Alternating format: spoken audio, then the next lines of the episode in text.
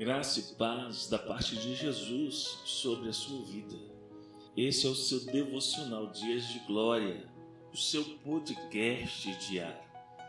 Antes de nós entrarmos na palavra, eu queria fazer um pedido a você. Ouça este áudio até o final e seja abençoado.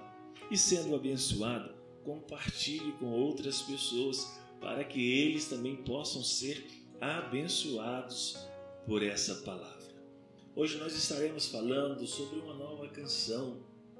Salmos 96, de 1 a 4, nos diz: Cantem ao Senhor um novo cântico, cantem ao Senhor todos os habitantes da terra, cantem ao Senhor, bendiga o seu nome, cada dia proclamem a sua salvação, anunciem a sua glória entre as nações seus feitos maravilhosos entre os povos, porque o Senhor é grande e digno de louvor, mais temível do que todos os deuses. Deus coloca uma nova canção nos corações dos seus filhos, uma canção de esperança e vida. O salmista, no Salmos 40, versículo 3, nos diz: Pois um novo cântico na minha boca Alguns santos cantam essa canção em alto e bom som, e a cada dia de suas vidas, em outras situações, a canção se torna silenciosa. As mágoas e os acontecimentos calam a música interior.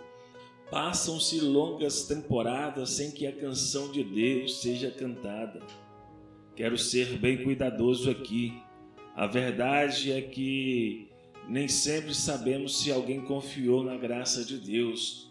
Uma pessoa pode ter uma crença simulada, mas não real. Judas é um exemplo de alguém que parece ter sido salvo, mas na verdade não foi. Durante os três anos de ministério de Jesus, ele o seguiu, enquanto os outros estavam se tornando apóstolos, ele estava se tornando uma ferramenta de Satanás. Quando Jesus disse: vocês estão limpos, mas nem todos. Em João 13, versículo 10, ele se referia a Judas, que possuía uma fé falsa. Não cabe a nós, mas sabemos de uma coisa: onde há uma real conversão, há uma eterna salvação. Nossa tarefa é confiar na habilidade de Deus de chamar seus filhos de volta para casa.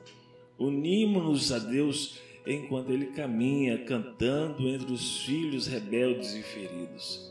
Finalmente, os seus ouvirão a sua voz e algo dentro deles despertará.